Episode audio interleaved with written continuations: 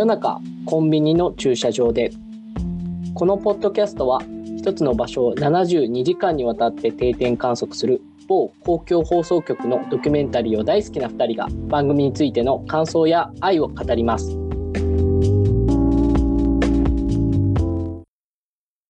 福島浪江小さな弁当屋にて。ということで、えー、今回はですね、あの、2021年に放送されたものなんですけれども、ちょっと今なんか弁当シリーズっていうことで、え、直近で再放送されたものになっています。で、これは名前の通り、その福島県の浪江町のあのお弁当屋さんなんですけれども、まあ、あの、こちら福島のね、あの、まあ、原発のところで避難指示が出ていた町で、まあ、そこが解除されて戻ったところに、あの、やっている小さな弁当屋というようなところになっています。2021年放送ですので、原発事故からこう10年という節目で、まあ、それぞれ、えー、そこに戻ってきた方、もしくはこの現場で働く作業員の方々、いろんな方々が、まあ、この弁当屋に行き交うという3日間になっておりました。では、山口さんいかがだったでしょうか？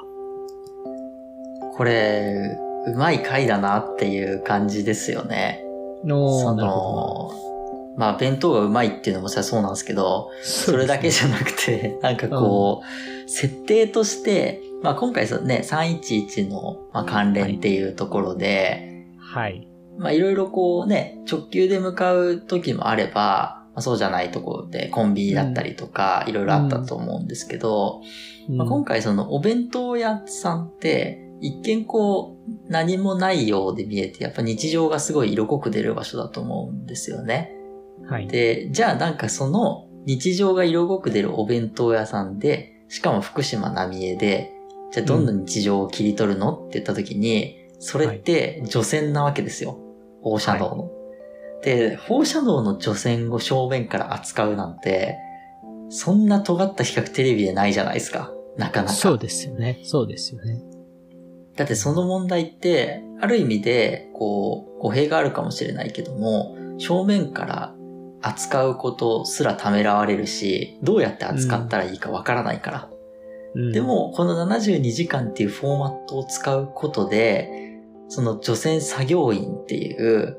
こう、実際どんな仕事をしているのかとか、メディアで決して取り上げられない人たちの生活っていうのを切り取れてるっていう意味では、そこがすごくうまいなと思ったんですよね。うん。で、それがなんかこう、変にかわいそうだねとか、震災が辛かったねっていうだけじゃなくて、本当にその次に向かっていく生活感っていうところも描けてるっていうのが、はい、さらにこの作品っていうかこの回のすごいとこだなっていうのを思いましたかね。うん。これ、すごく印象的というか、なんかやっぱ、これは異常だなって思うのは、あの、うん、朝方になると、ある、その目の前の道路の、一方向だけすっごく渋滞するんですよね。そうですね。うん。つまり、それはその除染作業に向かう、その、作業者の方々が、作業に向かっていくっていうところで、えー、逆に言うとその浪江町からこう出てどっかに行く人はほとんどいなくて、その朝の時間帯っていうのは本当にもう、まあその、実際に人が入れないところから作業に入っていくっていうことで、まあすごい道が並んで混んでいて、で、そこに朝ごはんを買いに来る作業者の方々っていうことで、この弁当屋にもどんどん人が入り込んで、まあ一種のピークタイムになっていくんですけど、うん、まあこれってやっぱりなかなかない光景というか、うんで、まあ当然その朝のピーク時間だと、あの作業者の方々もかなり急いでいるので、まあそんな十分に別に取材ができるっていうわけじゃないんですけど、うん、でもやっぱりこれをなんか、ああ、じゃあその作業者の方々に密着とか、除染作業の実態みたいな形で、やっぱり話をしに行くと、まあ絶対話はしてもらえないですよね。で、そこを、あの、まあ、弁当で朝ごはん買うんですかとか、お昼ご飯買うんですかっていうところで、あの、本当に実態を切り出していくっていうところが、やっぱり、あの、一番、あの、山口さんが言ってた通り、そこの妙があるなっていうところなので、なんかこう、朝から買いに行くピークタイムと、めちゃめちゃ、あの、閑散とした昼の時間帯とかに、あの、地元のおばあちゃんが買いに来るのと、なんか本当に、こう、やっぱり世界が全然違うなっていうぐらいの、あの、異世界観というか、それぞれが違う場所になってるんですよね。でも、どちらもその今の浪江の今を切り取っているっていうところで、まあ、非常に、なんていうか、重要な回だなと思っていて、で、しかもそれがまあ、まだ2年ぐらいしか経ってないっていうのもあって、あの、まだまだやっぱり、あ、これ昔の映像だなっていうこともなく、今のリアルとして、どんどんちょっと自分の、なんていうか胸にも突き刺さるような回だったなっていうふうに思いますね。なんかこう、夕方の半額セールとかで、めちゃめちゃみんな買ってるわけじゃないですか。はいはいはい。そういうのってこう、なんか妙なリアルさがある、ありますよね。ありますね。なんかそれがしかもその働いてる人たちだけじゃなくて、シンプルに周りで住んでる人もそうで、うん、で、それって、なんかと当然ですけど、どこにいたってお腹はすくし、うん、安く買いたいしみたいな、そういう欲求のもと動いてる話なんだけれども、なんかそういう当たり前本当の本当の当たり前言葉にするのすらたまられるぐらいの当たり前さっていうのが、この福島浪江にもあって、で、それは、なんかある意味でかつてそういう風景があったんだけど、今はむしろこの風景が特別なものになってしまっているっていうの裏返しだと思うんですよね。うん。それは帰宅困難地域とか特にだと思うんですけど。そうですね。なんかそういうところすらも感じさせるっていうのが、すごいなと思うんですよね。たったその半額セール大量に買ってる人たちだけなんですけど。そうですね。まあ、見え方としてはそうなんですね。そうそうそう。でも、まあ、そこが日常であって日常じゃないというか、あの、単純にこのお弁当屋さんって昔から続く老舗の弁当屋さんが今でも頑張っていてって話じゃないんですよね、逆に。あの、もともと全然別で、新たにこの、まあ、震災から、えー、まあ、実際に、えー、帰宅困難の方々も、こう、ちょぼちょぼ帰り出して、で、除染作業真っ只中っていう中で、少しでもこう、地元の役に立てればっていうことで、ま、そのために、本当に、その、さっき山口さんが言った通り、その、日常の必要のためにできた弁当屋っていうことになっているので、なんか、まあ、そう、日常ではありながら、もう買い方がもうそこがなんか本当に、特に作業者の方々からすると、唯一の、なんていうか食料源になってるんですよね。あの、まあもちろんコンビニとかも近くにあったりとかするとは思うんですけれども、その本当に、えっ、ー、と、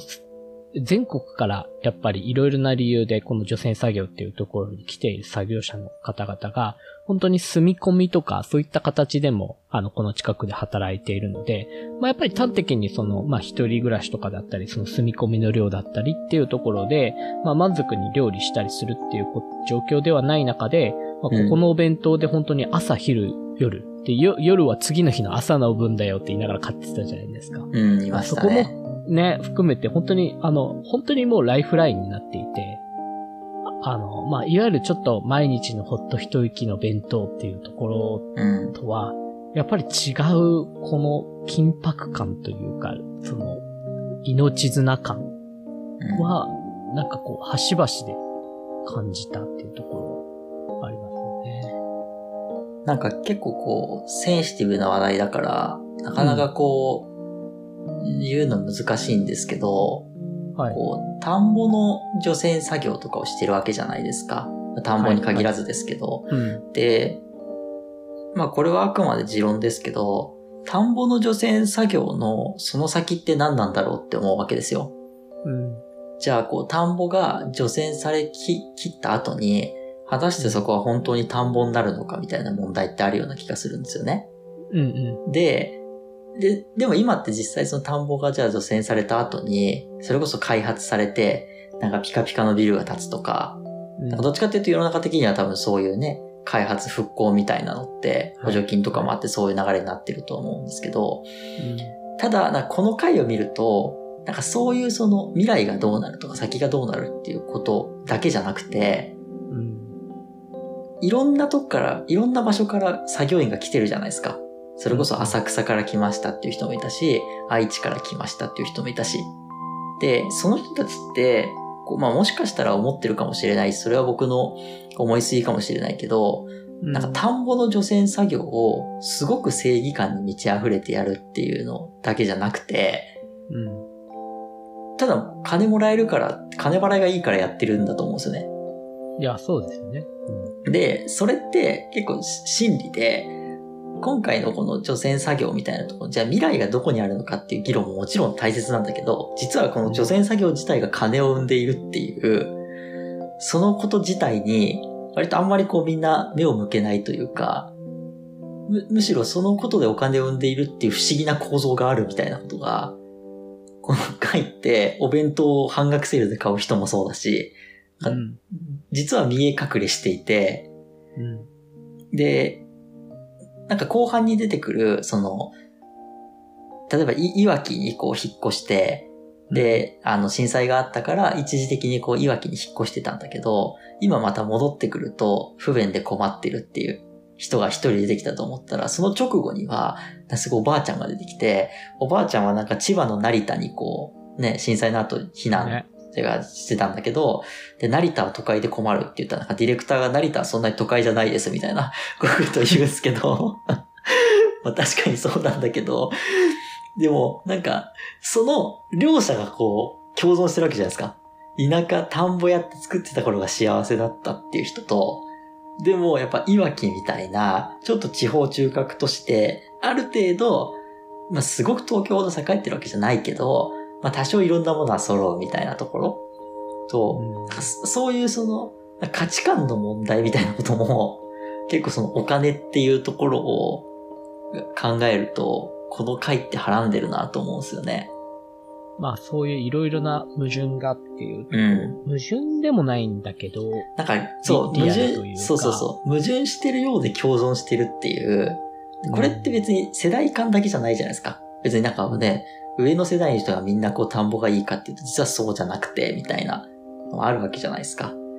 け結構これ難しい問題だなと思って、で、こと震災みたいな話で言っているからこそ、福島浪江とか、それこそ東北の地域だけの話かと思いきや、実はこういうその田舎の不便さとか、実はお金がこういうことで回っていてみたいな話って、うん。なんか無限に置き換えられる話だと思うんですよね。うん。なんかここの回ってだから震災回として企画されていて、こう放送もされているんだけど、そうじゃなくて割と地方の実態みたいなところもうなんかそういう角度から見ると見えてくるのかなとか思ったりしましたかね。うん。あのー、いや、本当にすごい、なまあ、センシティブっていうか、なんか、なかなか難しい話で、これ結構やっぱり、今回見えてくるのって、その、土地と人の関係なんですよね、やっぱり。うんで、やっぱり、これって、おなんか、まあ、私たちはっていうか、日本人は、非常に幸運なことに、うん。まあ、その、第二次世界大戦以降は、あの、こういった、なんか土地が一回崩壊して、それによって、自分の人生も人間関係もバラバラになるっていうことを、まあ、大部分は経験しないまま、7、80年過ごしている。うん。だけれども、まあ、今回の、まあ、浪江のように、まあ、うん局所局所では、今も日本中で災害が起こってるもんですから、あのそういうことは実態は起きてるっていうことうん。なんですよね。で、そうなった時にめちゃめちゃ思ったのはも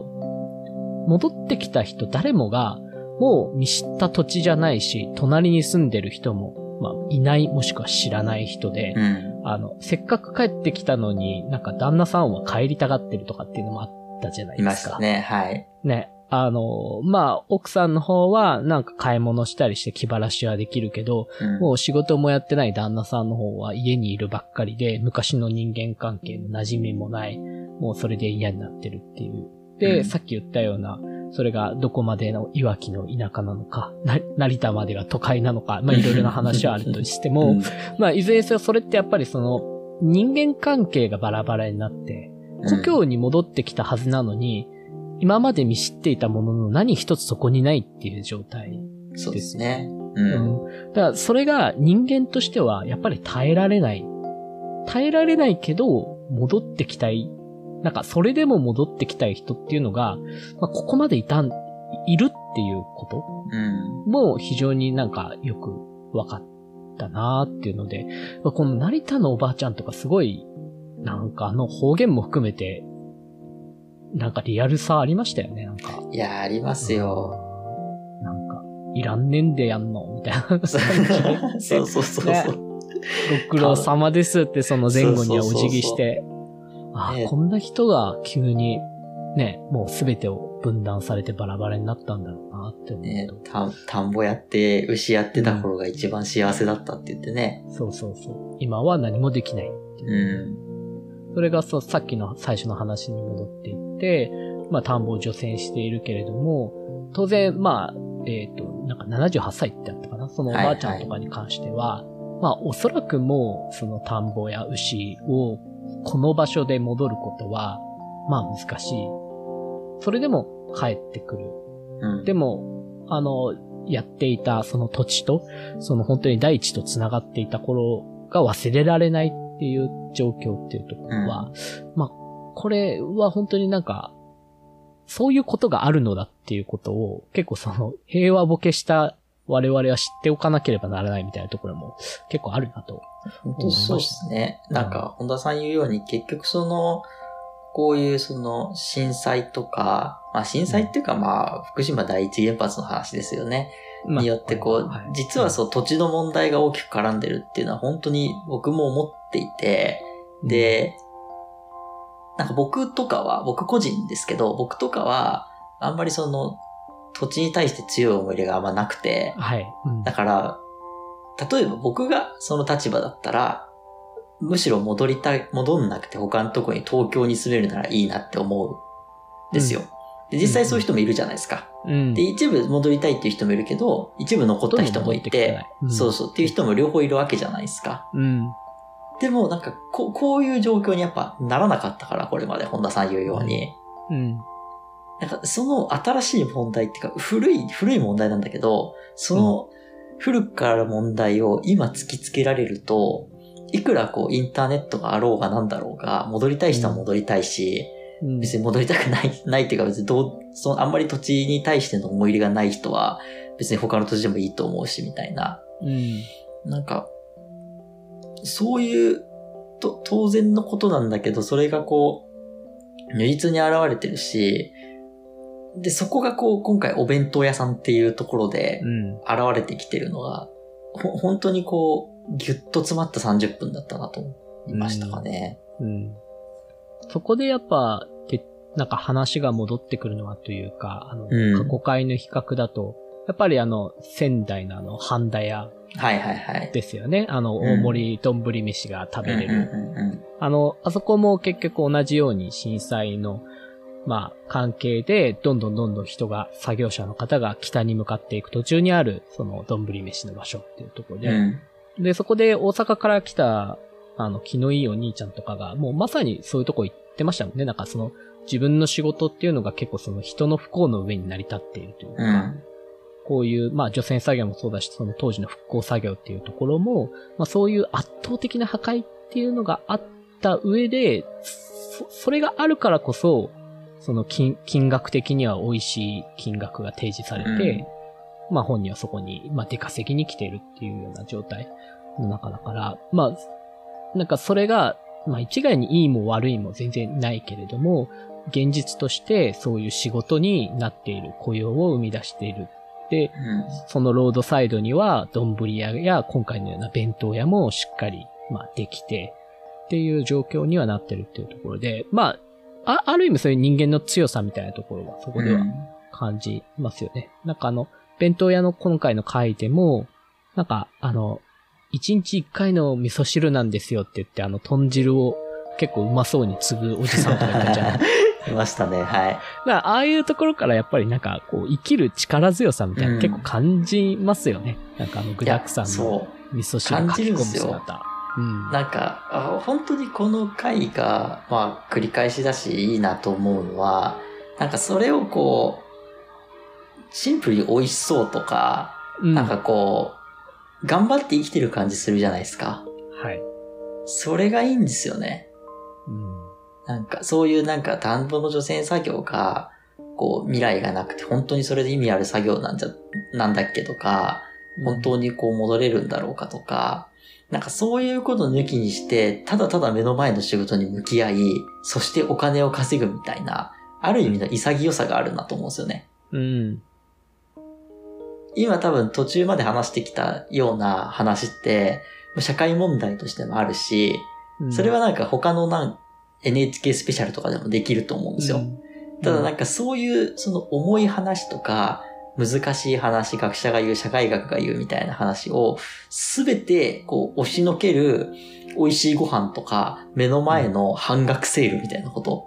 うんのパワーだと思うんですよね。うん。はい。でもなんかそれの方がリアルじゃないですか、正直。